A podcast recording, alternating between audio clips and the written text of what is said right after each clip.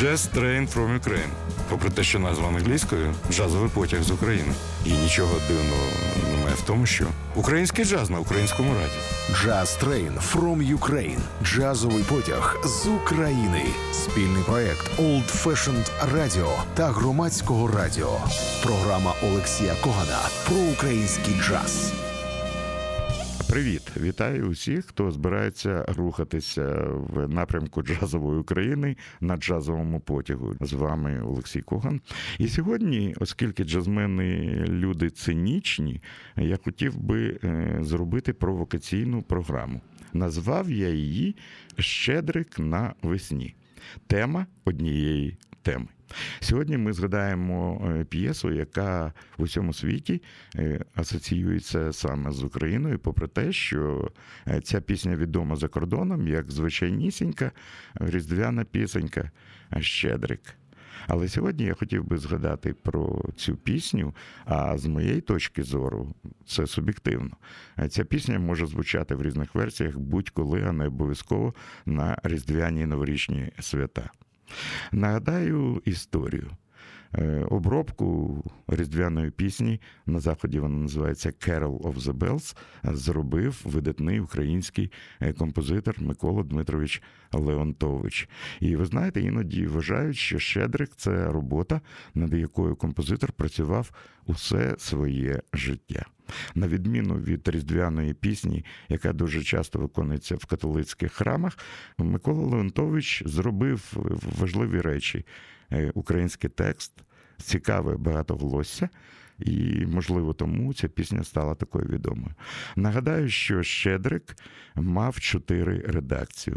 Першу композитор зробив 1902 році, другу в 1908, третю редакцію в 2014 і остання четверта редакція була зроблена в 1919 році. Е, за два роки до того, як композитора звіряче вбили е, комуністи, е, я б навіть сказав, чекісти в неподалік від Гайсена на Вінниччині. А композитору було лише 41 рік. Довго не хочу політизувати програму. Е, історія жахливої смерті композитора замовчалася. Її хотіли е, переписати і петлюрівцям, і білогвардійцям, але насправді композитора було вбито саме чекістом.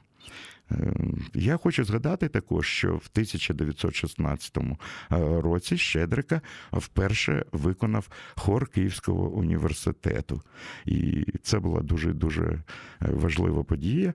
Я знаю, що український дитячий хор Щедрик я вів ці різдвяні концерти два роки тому, в 16-му році, святкували 100 років Щедрика. Це було дуже і дуже зворушливо. І треба ще й нагадати про таку річ, що перше виконання Шедрика в Америці відбулося в Карнегі Холл в славетному легендарному американському залі в Нью-Йорку в 1922 році.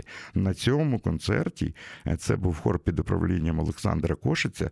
Е, тут треба згадати, що з початку 19 століття е, в Америку і в Канаду переїхало безліч українців. На початку 20 століття в Нью-Йорку вже була така дуже солідна інтелігентська, якщо хочете, українська тусовка. І Олександр Кошич навіть створив першокласний хор. Е, уявіть собі, музикантів, які не знаються на тому, що вони роблять, е, потрапити в Карнегі Холл е, практично неможливо. До речі, на цьому історичному концерті був знаменитий композитор Джордж Гершвін. Кажуть, він був в захваті від співів українців. Кажуть, що саме тоді найбільше враження на нього справила обробка української народної пісні Ой ходить сон коло вікон, яка стала прототипом знаменитої колискової Самартайм з опери Поргі і Бес. Тепер досить історії. Я пропоную вам послухати Щедрика, як його можна почути сьогодні. І вперше чомусь я згадав диск е, британської джазової співачки Кеті Мелоа, яка має грузинське коріння. В 16-му році вона зробила альбом різдвяних пісень «In Winter». І що цікаво, цей альбом починається саме з «Son a Little Swallow». Соколов е, так переклали пісня маленької ластівки. А це є Щедрик і виконує е, цей Щедрик. Ну, можливо, найближча версія до оригіналу. Е, жіночий хор грузинського міста Горі. Уявіть собі, альбом Кейт Мелоа, і перший трек це наш Щедрик у виконанні грузинів.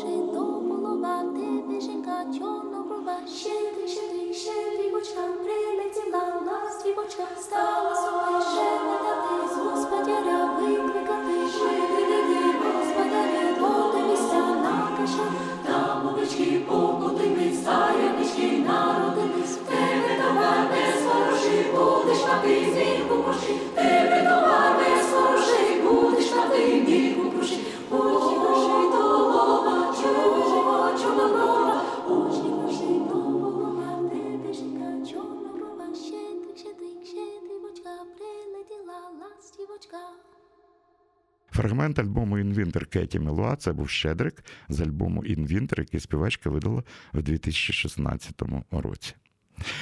Ще одне цікаве звертання до Щедрика зробила українська група Менсаунд. Мені здається, тут я маю менше говорити.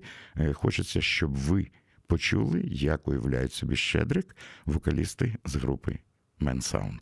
Щедрик, щедрик, щедрівочка, прилетіла ластівочка, щедрик, щедрик, щедрівочка, прилетіла ластівочка, щедрик, щедрик, щедрівочка, прилетіла ластівочка, щедрик, щедрик, щедрівочка, прилетіла ластівочка, щедрик.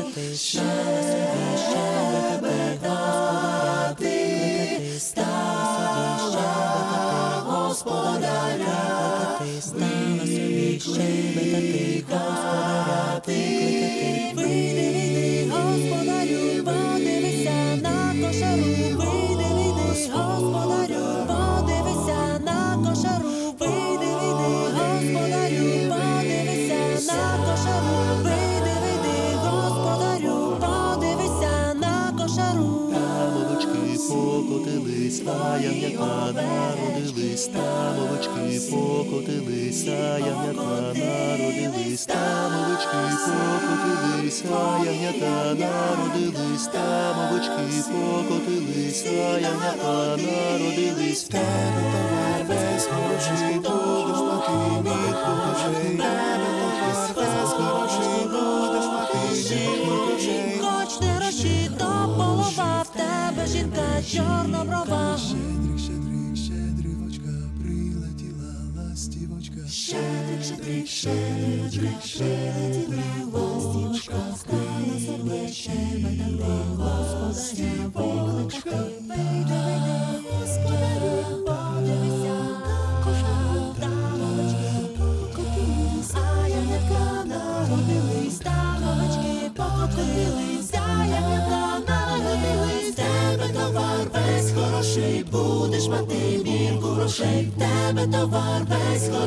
будеш мати мільку грошей, хоч не гроші, то полова в тебе жінка чорноброва, ще дівочка прилетіла, сівочка стала собі щебетати, господаря викликати. Видивидай, господарю, подивися на кошару та мовички покотилися.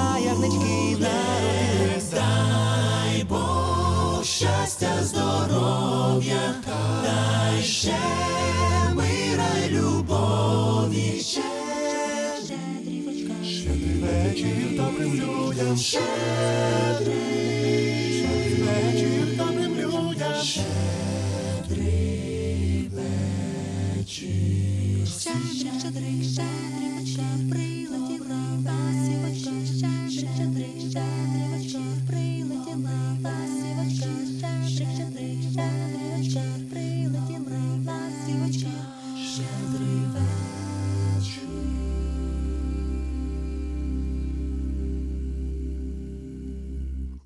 А капела шість чоловічих голосів і така дуже і дуже цікава версія українського щедрика, яку колись е, обробив Микола Леонтович.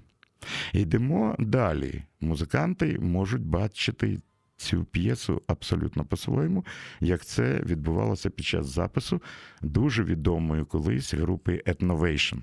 Е, Знаєте, етнічні інновації е, і така гра слів у назві. В групі Ethnovation грали саксофоніст Макс Кочетов, він зараз живе і працює в Сербії, е, бас-гітарист Олександр Мельник, барабанщик Сергій Борисенко та перкусист Армен Кастандян. Послухайте, як може звучати щедрик у виконанні групи Ethnovation.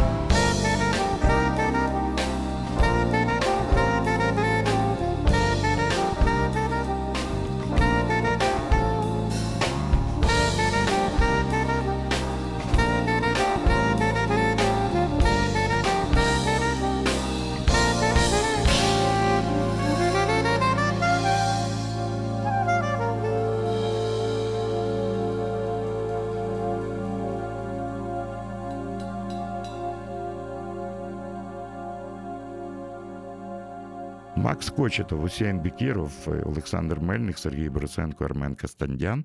І ось така версія Щедрика. І ще одна е, вокальна версія акапелла. Мені здається, вона відрізняється від інших, можливо, тому що е, аранжування для відомого українського е, акапелла колективу Джаз Експромт робив професор Олександр Лисоконь, ентузіаст хорового співу і духовний лідер української групи Джаз Експромт. Ось така несподівана версія Щедрика. Щедрик, щедрик, щедрівочка, прилетіла ластівочка, стала собі щебетати, господаря викликати. Вийди, вийди, господарю, подивися на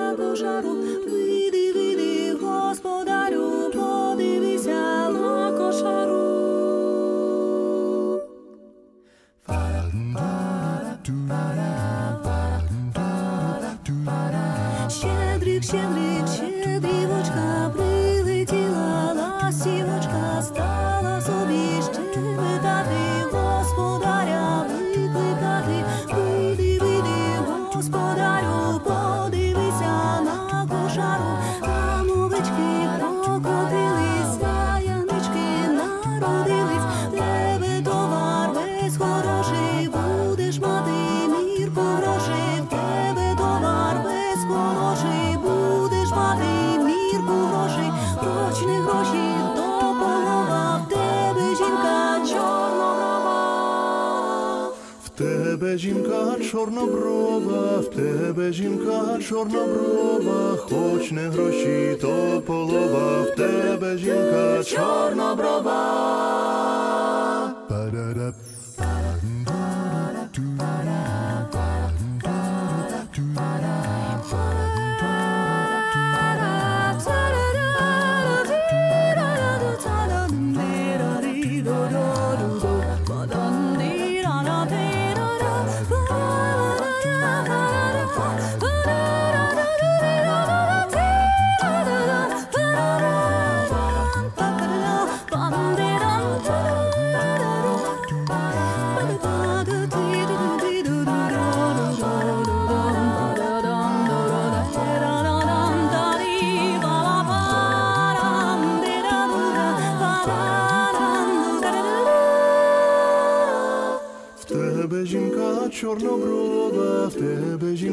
чорноброва, хоч не гроші, то полова, в тебе жінка. Чорноброва,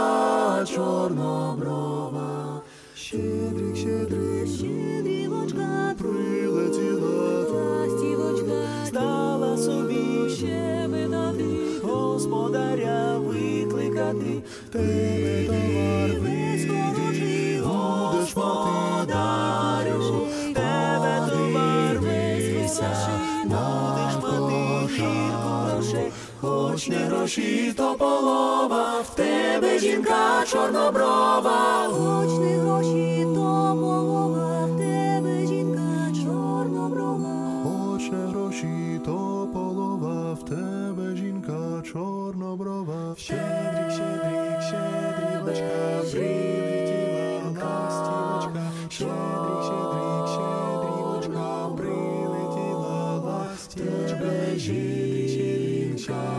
Щедрівочка, прилетіла ластівочка.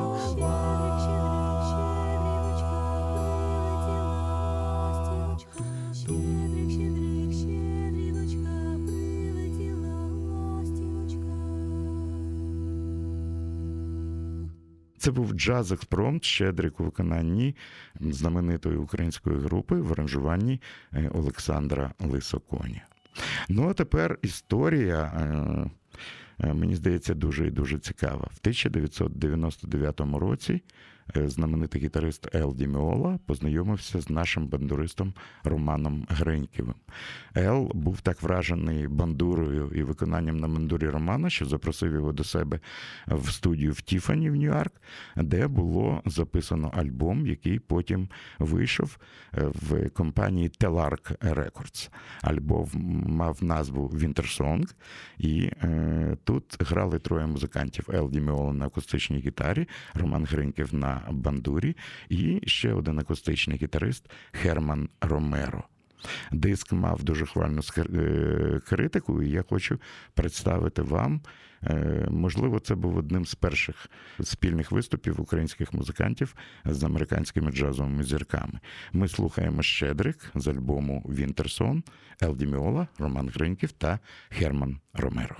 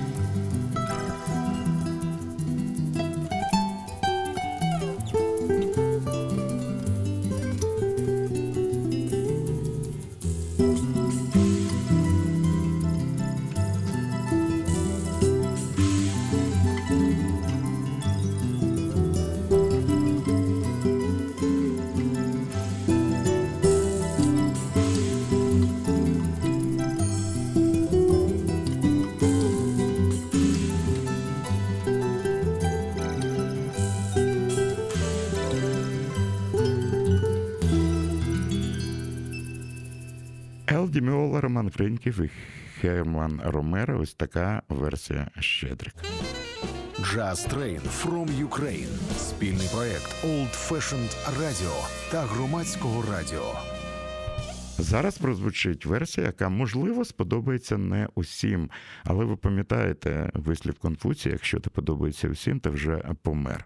Мені здається, це така, я б сказав, найскладніша версія Щедрика, яку зробили українські музиканти, співачка Юлія Рома, піаністка Наталія Лебедєва, басист Костянтин Іоненко та е, Алік Фантаєв на барабанах.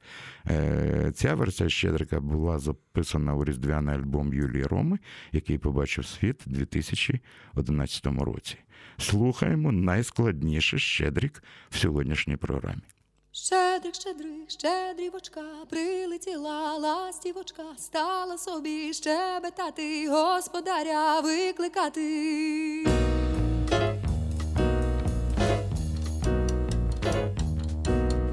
Щедрик, щедрик.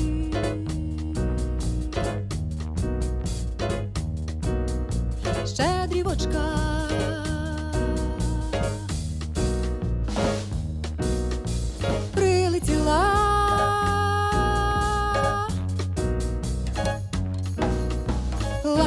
Ластівочка стала собі щебетати господаря.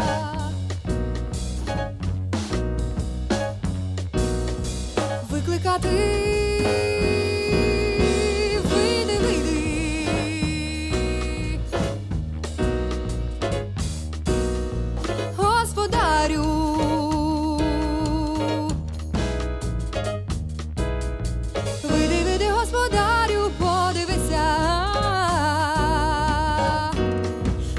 На кошару.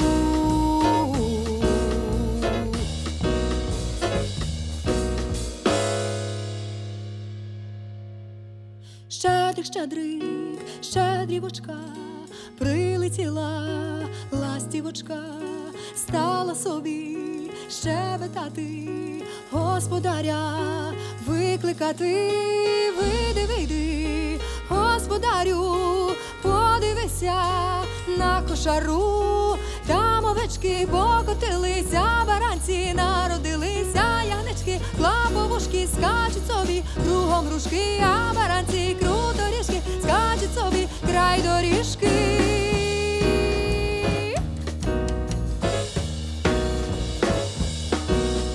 Щедрик, щедрик.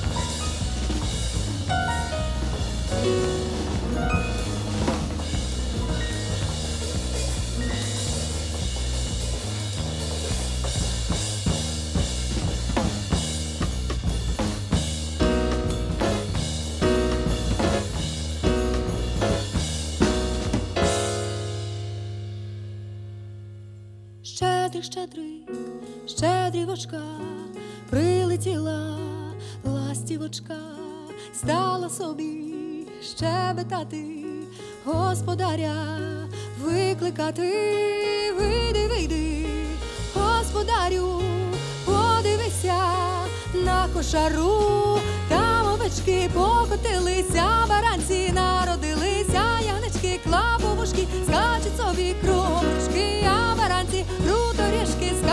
собі край доріжки.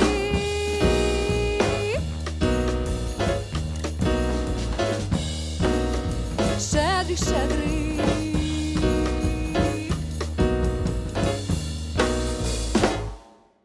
Щедрик Щедрик у виконанні Юлія Рома вокал, Наталія Лебедєв рояль, Костянтин Іваненко бас-гітара, Алік Фантаєв барабан.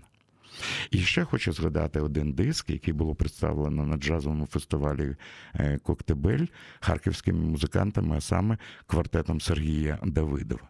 Я ніколи не забуду концерт харківських музикантів презентацію диску, який мав назву Українські джазові хороводи. Е, Всі аранжування робив е, Сергій Давидов. І зараз ми будемо слухати український джазовий танок номер 3 де, якщо будете уважними, ви обов'язково почуєте цитати з, зі Щедрика. І мені здається, це зроблено дуже і дуже майстерно. Я ніколи не забуду е, маленьку презентацію цього диску і маленький фуршет, який відбувався просто неба біля Волошинської сцени. Музикантів не було, поставили клавішу, і Сергій е, Давидов грав саме. Цей український джазовий танок номер 3 І що цікаво, поруч е, стояли музиканти, які грали з Андрієм Кондаковим в групі Бразильський проект. Е, Це були Кафе де Сільва, е, басист Сержу Брандау, барабанщик Селсо Альберті і Андрій Кондаков.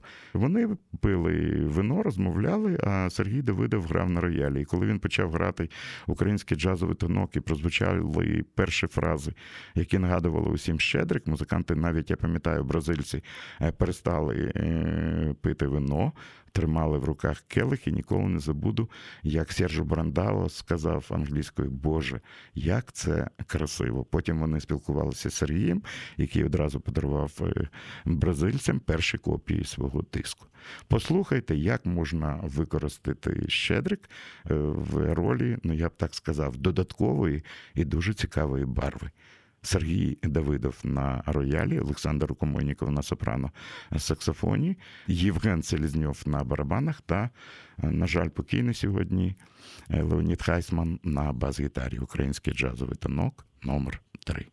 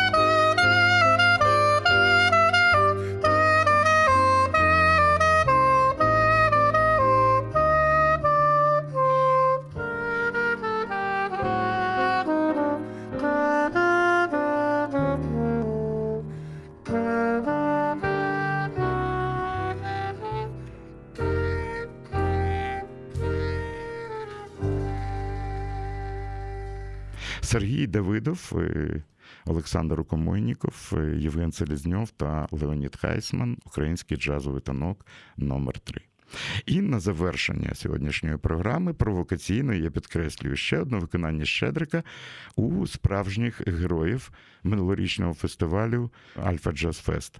Знаменитий е, американський Big Fat Band Гордона Гудвіна.